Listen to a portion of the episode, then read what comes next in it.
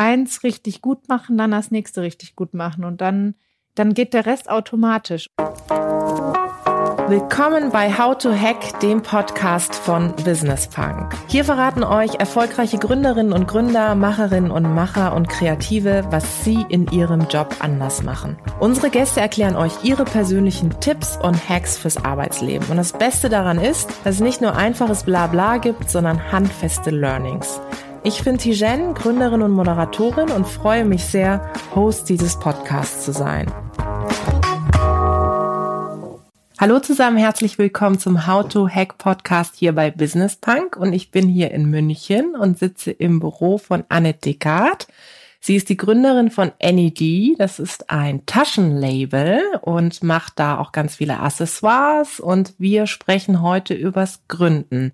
Ich freue mich sehr, dass du dir die Zeit genommen hast, liebe Anne. Sehr gerne, schön, dass du da bist. Ich freue mich drauf. Du hast ja eine ganz interessante Gründerstory. Ganz lange zeichnete sich ja eigentlich bei dir ab, dass du im Tennis sozusagen Karriere machst. Wie kam es dazu und was ist dann am Ende des Tages passiert? Ja, also dass ich jemals in der Mode lande, das ist für mich ja eigentlich ziemlich abgefahren. Hätte ich nie gedacht. Also bei mir Seitdem ich drei Jahre bin, stand ich immer auf dem Tennisplatz mit meinen Eltern, meinem Bruder und meiner Schwester. Und es hat sich immer alles nur um den Sport gedreht und ja, bin eigentlich von klein auf so erzogen worden, dass Sport das Wichtigste ist im Leben und habe somit eigentlich angefangen, ja, Tennis zu spielen und immer aktiver und schon mit neun, zehn Jahren sehr professionell das auszuüben, neben der Schule, die natürlich trotzdem auch sehr wichtig war, aber ja, schon mit zehn Jahren zum Teil beurlaubt worden, um auf Turniere zu fahren. Also es ging schon sehr früh los, sehr diszipliniert diesem Sport nachzugehen. Das ging immer weiter und immer mehr wurde der Traum dahingehend oder habe ich geträumt, dass man natürlich irgendwann mal die Nummer eins der Welt ist und ähm, somit mit 12, 13 wurde das Ganze immer ernster und ja, man wurde aufgenommen in das deutsche Tennisteam und ist dann ja mit zwölf Jahren schon um die Welt gereist. Das mhm. heißt, alle zwei bis drei Monate Turniere überall in Asien, in Brasilien und vieles davon musste man sogar alleine machen. Man wurde dann am Flughafen abgesetzt mit zwölf und Wahnsinn. am anderen Ende wieder abgeholt. Ja. ja, und dann ging das weiter, 13, 14, 15 Jahre, war dann mit der Schule fast fertig, hatte zwischendrin schon einen Kreuzbandriss, wo ich einmal so einen kleinen Rückschlag hatte mit 15, ähm, habe mich dann wieder hochgekämpft, habe dann angefangen, nach dem Abitur wirklich in der Weltrangliste der Damen auch Gas zu geben. Und nach einem halben Jahr auf Turnierreise ist es dann einfach passiert, dass meine komplette Schulter, Bänder und Sehnen gerissen sind. Und oh mein Gott. Ich dann zum Arzt bin und der Arzt meinte, es sieht schlimmer aus als beim Ivanisevic nach seiner ja. 30-jährigen Karriere.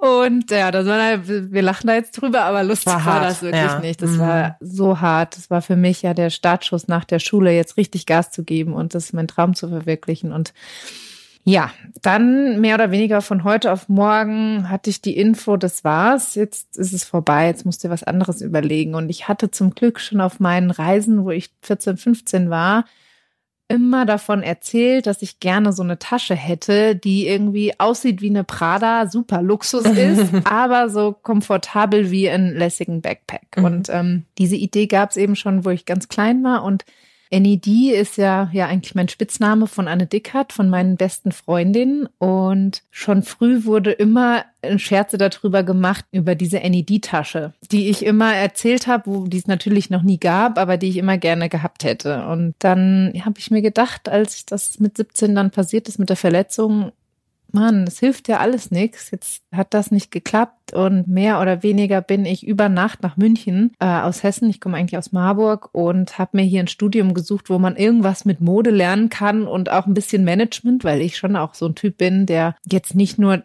wahnsinnig gern zeichnet und kreativ ist, sondern auch ein totaler Zahlenmensch und mhm. sehr organisatorisch, ne, und schon sich immer selber organisieren musste und somit bin ich dann nach München gezogen alleine, habe mir eine Wohnung hier irgendwie gesucht in einer WG und habe dann angefangen, Modedesign zu studieren. Mhm. Und das war dann praktisch der Startschuss für die ersten Schritte im Modebereich tatsächlich. Genau. Wie ging es dann weiter? Was war so der erste Moment und vielleicht auch, beschreib doch mal den Moment, als du deine erste Tasche in der Hand gehalten hast. Ja, ne, also es ging dann weiter in dem Studium. Ich musste mich erstmal in diese ganze Materie reinfinden. Ich hatte mich ja in der Jugend jetzt auch nicht mit Mode beschäftigt. Das heißt, es war für mich schon was ganz Neues, das Studium und habe das dann ja innerhalb von vier Jahren auf Diplom abgeschlossen und natürlich währenddessen schon viele Praktikas gemacht, immer gearbeitet, auch im Ausland schon viel unterwegs gewesen und meine Diplomarbeit über die perfekte Handtasche geschrieben. Ne?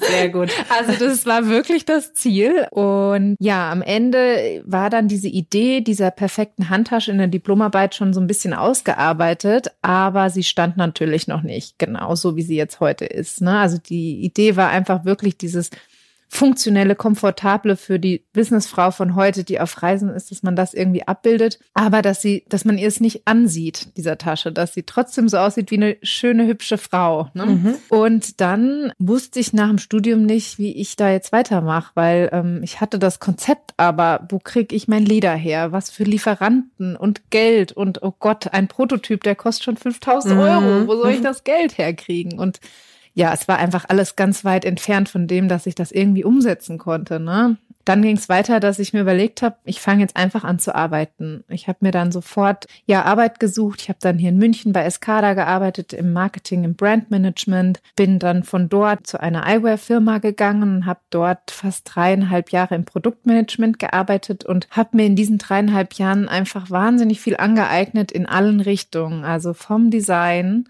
Trendrecherchen, Vertrieb, Produktionsmanagement, bin viel immer mitgereist, schon in die Produktionsstätten, war auf den Vertriebsreisen mit, habe die Präsentationen vor Ort gemacht, war an sich noch Anfang 20 und hatte schon wahnsinnig viel Verantwortung. Und ja, und dann nach fast dreieinhalb Jahren war es an so einem Punkt, wo ich gedacht habe, ja, warte mal, krass. Ich wüsste jetzt, wie das geht. Mhm.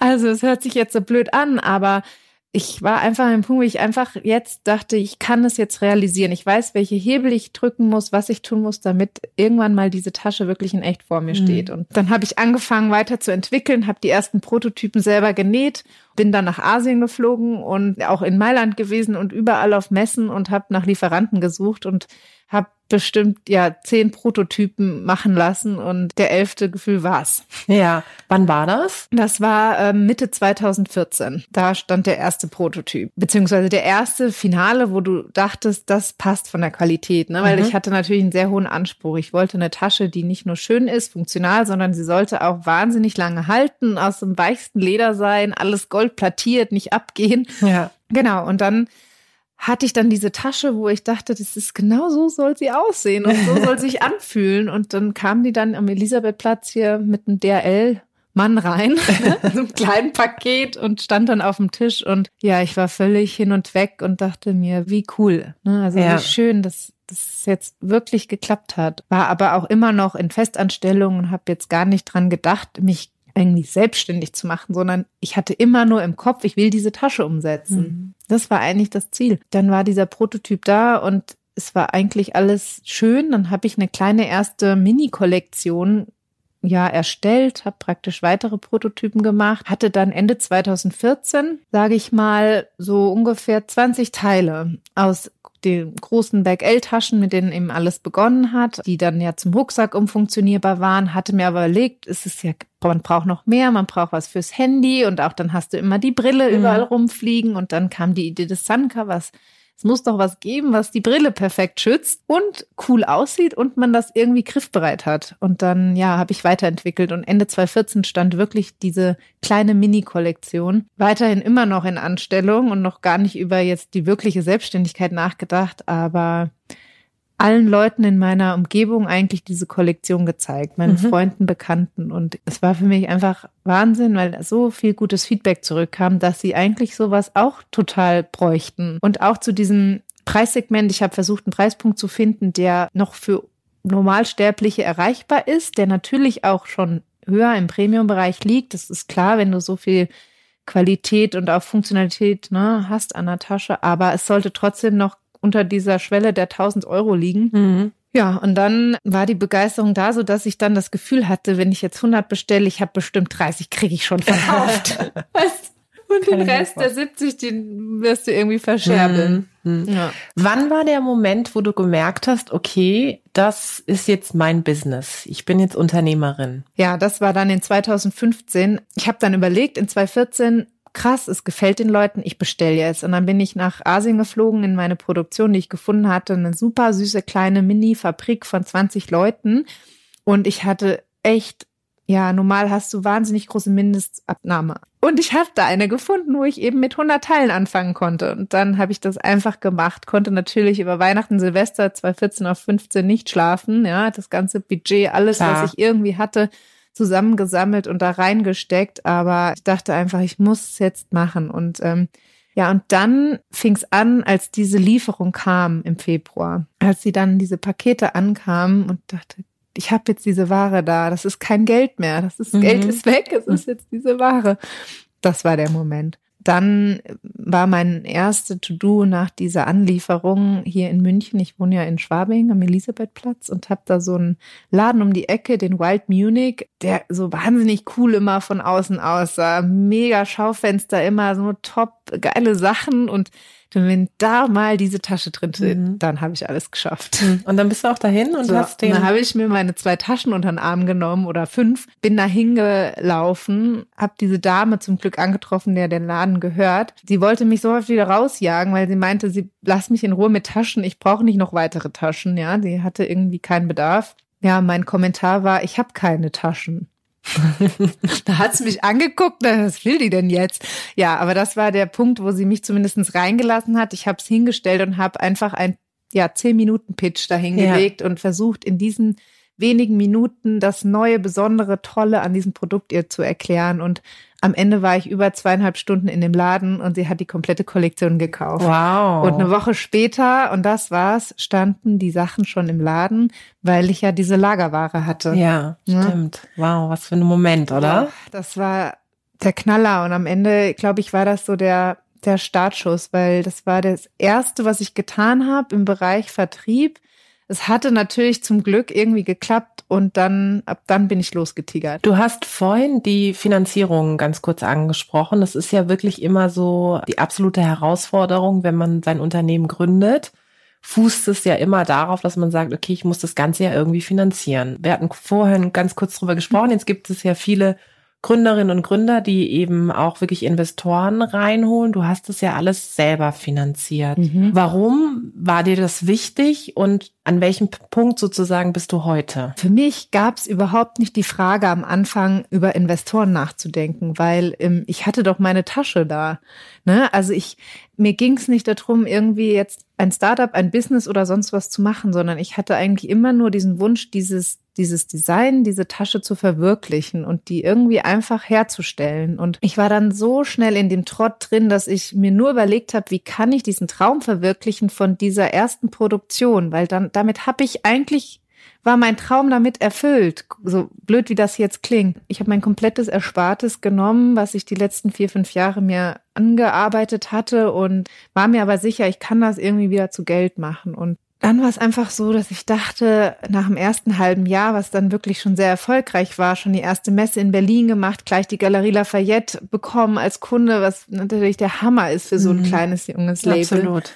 Und dann war ich in so einem Trott drin, dass ich mich aus dem, was ich an Verkäufen hatte, immer sofort wieder refinanzieren konnte. Ne? Und ich war da alleine und habe mich so durchgekämpft. Ich, das, das, das geht gar nicht. Ich kann da jetzt gar keinen dazu holen. Das war einfach meine, mein Baby und mein einziger, meine einzige kleine Tasche, die ich da hatte. Und dann ging das zum Glück sehr gut, weil ich eben mich von Anfang an darauf konzentriert habe, sofort das, was ich an Ware habe, wieder zu Geld zu machen. Das heißt, ich habe im ersten Jahr nur Vertrieb gemacht. Ich habe mich gar nicht drum gekümmert um Brandbuilding oder Markenaufbau. Also ich habe gar kaum Budget im ersten Jahr vielleicht 2000 Euro für irgendwelche Marketingaktivitäten, vielleicht ein paar Flyer und den Druck von meinem Lookbook. Mhm. Aber das war's, ne? Und ich bin wirklich fast ein Jahr lang nur mit dem Auto rumgefahren und in jeden Laden rein. Und ich habe mir halt überlegt, wenn ich schaffe, dass ich die Produkte in die Läden bekomme, dann ist es ja schon Marketing. Mhm, absolut. Genau. Und dann ging das einfach immer so weiter und das hat dann immer geklappt und dann kam für mich gar nicht die Frage, ich sammle jetzt erstmal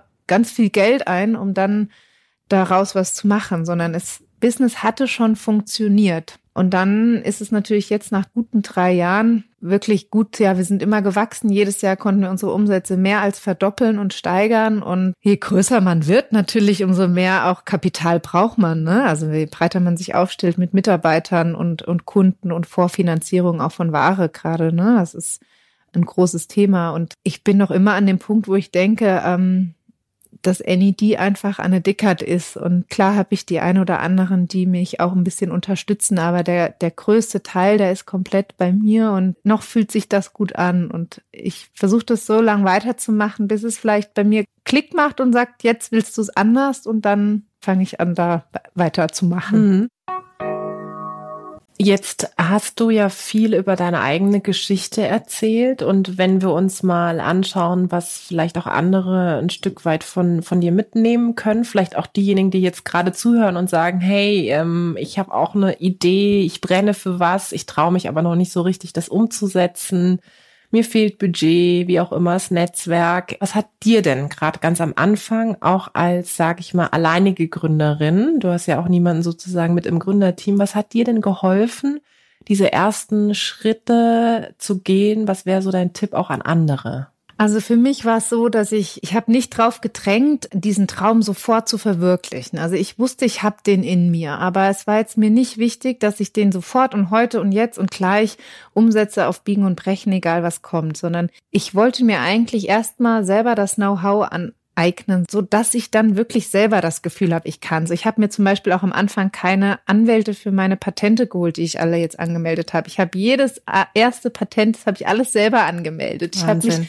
reingelesen ja. und für mich war das so, dieses erste Jahr war so schön, weil ich alles, was man braucht, mir selber eingelesen, eingearbeitet. Klar, hat's länger gedauert. Manche Sachen habe ich vielleicht nicht ganz richtig gemacht, aber das war einfach so eine schöne Phase, wo ich gesagt habe, ich brauche das auch. Ansonsten weiß, weiß ich gar nicht, wie ich ein Business machen soll. Und das würde ich jedem raten, dass wenn er eine Idee hat oder einen Wunsch oder einen Traum, dass er sich erstmal damit einfach beschäftigt, bevor er gleich irgendwie alles auf ein Ding setzt, sondern dass er sich erstmal Gedanken macht und einfach erstmal versucht, da dran so ein bisschen zu arbeiten und sich über verschiedene Dinge ähm, ja reinlernt und einarbeitet und das Ding nicht aus den Augen verliert, aber nicht auf Biegen und Brechen. Jetzt kann ich mir vorstellen, jetzt hast du gegründet, bist schon eine Weile unterwegs und wie es bei Gründerinnen und Gründern der, oft der Fall ist, es gibt ja auch einige Krisen. Ich habe selber irgendwann mal gesagt, Selbstständigkeit ist ein Zustand zwischen Himmel und Hölle. Mal denkst du irgendwie, was kostet Absolut. die Welt? Und mal denkst du, warum so viel? Ja? Absolut. Ähm, was ist denn dein Rat für auch diejenigen da draußen, die sich in so Krisenzeiten befinden? Das kann ja auch unabhängig davon sein, ob man jetzt selber Unternehmer, Unternehmerin ja. ist was hat dir in, oder was hilft dir in diesen Phasen? Also ich muss da zurückgreifen in meine Kindheit, weil das, dieser Sporttennis, das war so intensiv. Du lernst jeden Tag zu gewinnen und zu verlieren. Du bist praktisch, du kommst nie an, ne? Bei jedem Turnier, was du machst. Du kannst eigentlich immer nur verlieren, sei denn du bist der absolut Letzte im Finale, der dann wirklich gewinnt. Und dann eine Woche später fängt das nächste Turnier an und du verlierst die erste Runde. Und somit hast du wieder verloren. Das heißt, für mich, ich kann einfach nur mitgeben, man, man muss einfach diese Höhen und Tiefen, man muss sie durchgehen. Man darf sich keine Gedanken machen. Man darf auch nicht versuchen, beide Seiten so wahnsinnig extrem aufzusaugen wenn ich einen neuen tollen Kunden habe. Dann freue ich mich da mega drüber. Ich gehe aber nicht abends feiern und hau zehn Champagnerflaschen drauf, weil ich weiß genau, das ist super mega toll, aber äh, morgen geht's weiter und morgen früh kann was kommen, was mich auch in dem Moment genauso wieder umhaut. Und es ist einfach in diesem Geschäft jeden Tag so, dass es kommt was Gutes, es kommt was Schlechtes, es kommt was Gutes, es kommt was Schlechtes.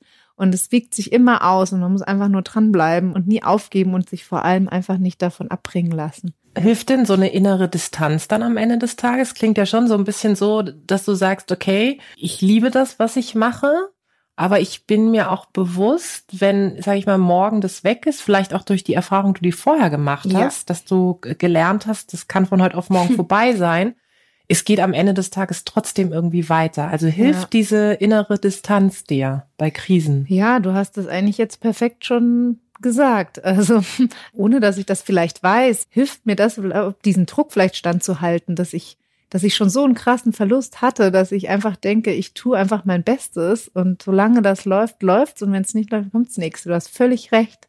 Absolut. Also man darf sich gar nicht so da rein empfinden. Man muss die Sachen einfach annehmen, man muss sie abarbeiten, machen, nicht zu tief reingehen. Wie wichtig ist es denn, du hast vorhin das so schön erzählt, dass du gerade auch am Anfang und mit Sicherheit auch jetzt dich ja in ganz viele Themen selbst eingearbeitet hast, ne? Also mhm sei es jetzt vielleicht auch das ganze Thema eben Finanzierung, dann das ganze Thema rund um mit Sicherheit auch irgendwann Marketing, Social Media, solche Geschichten. Hilft dir das, dass du wirklich auch ein Stück weit Expertin für diverse Themen geworden bist? Und ist das auch ein Tipp, den du auch an andere geben kannst? Ja, also ich denke, dass das aus, ganz ausschlaggebend ist, wenn du eine, erstens eine gute Chefin sein willst und vor allem auch ein Business vorantreiben willst, als wenn du alleine bist. Du musst in allen Bereichen irgendwie dein eigener Experte sein und sie verstehen und komplett dahinter blicken können. Und ich bin so ein Mensch, ich, ich komme gar nicht damit klar, wenn ich eine Sache nicht verstehe. Weißt du, ich meine, da drehe ich einfach selber schon durch. Das heißt,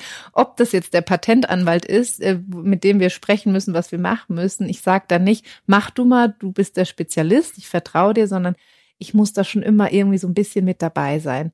Na klar, ab einem gewissen Punkt lasse ich die Leute dann auch machen und tun, aber man muss einfach über alles irgendwie Bescheid wissen und man muss die Sachen am Ende zusammenhalten. Und klar, es wird immer größer und es kommen immer mehr Leute dazu und du kannst nicht mehr zu jedem Mitarbeiter die hundertprozentige Nähe haben, aber am Ende wieder zu den Teamleitern und dieses ständige Absprechen und auch wirklich ja in allen Bereichen einfach wissen, was man tut. Nur dann kann man, glaube ich, gesund wachsen. Mit wem besprichst du denn so knifflige Entscheidungen? Wer in deinem Umfeld hilft dir denn? Also hast du vielleicht auch befreundete Gründerinnen oder Gründer, die du mal anrufen kannst? Oder wie stelle ich mir das bei dir vor?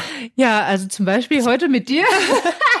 Das stimmt, Nein, wir hatten ein sehr intensives Vorgespräch. Äh, ehrlich gesagt, bisher sehr familiär. Ich habe ein wahnsinniges Glück, eine Familie zu haben, die komplett so tickt wie ich mein Bruder, meine Schwester, meine Mama sind einfach ja alle wahnsinnige, tüchtige Menschen und sehr selbstständig und auch komplett offen in allen Bereichen und wollen sich auch immer alles selber erlernen.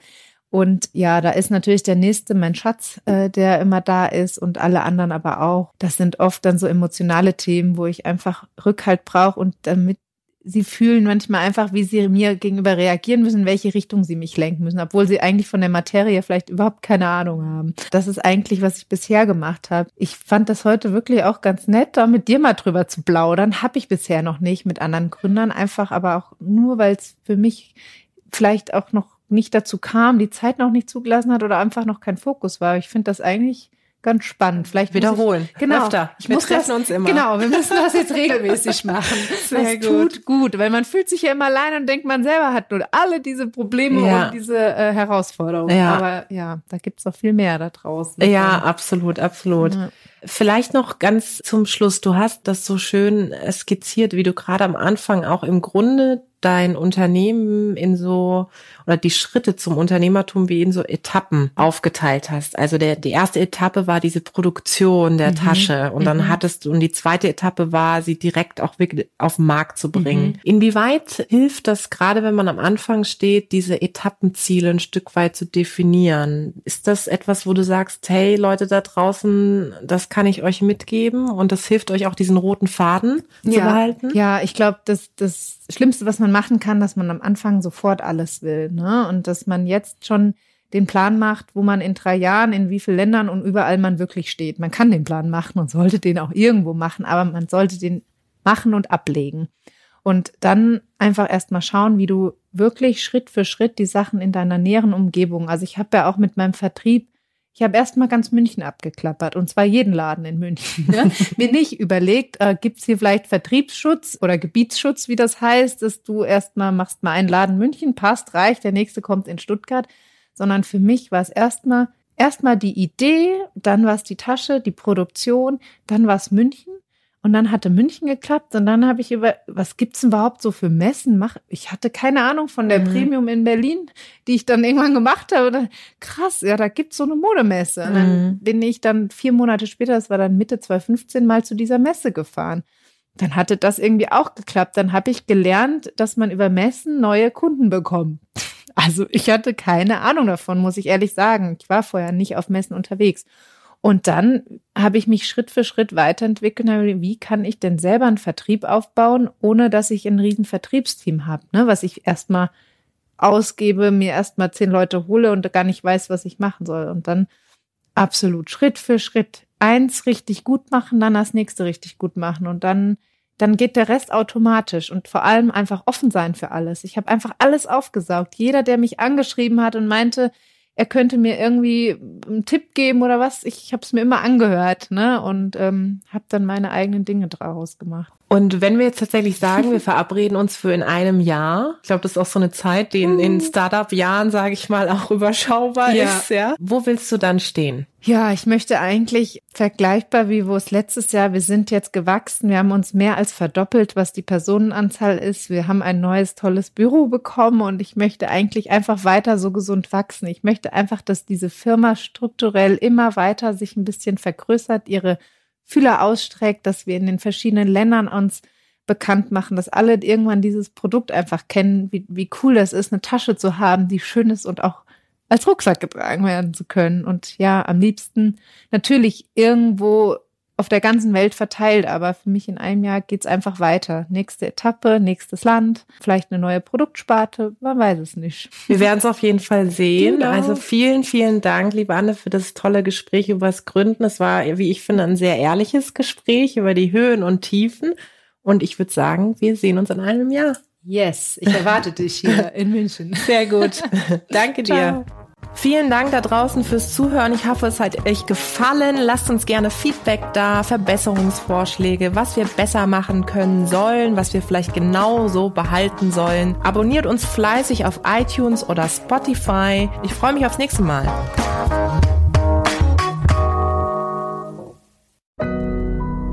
Audio Now.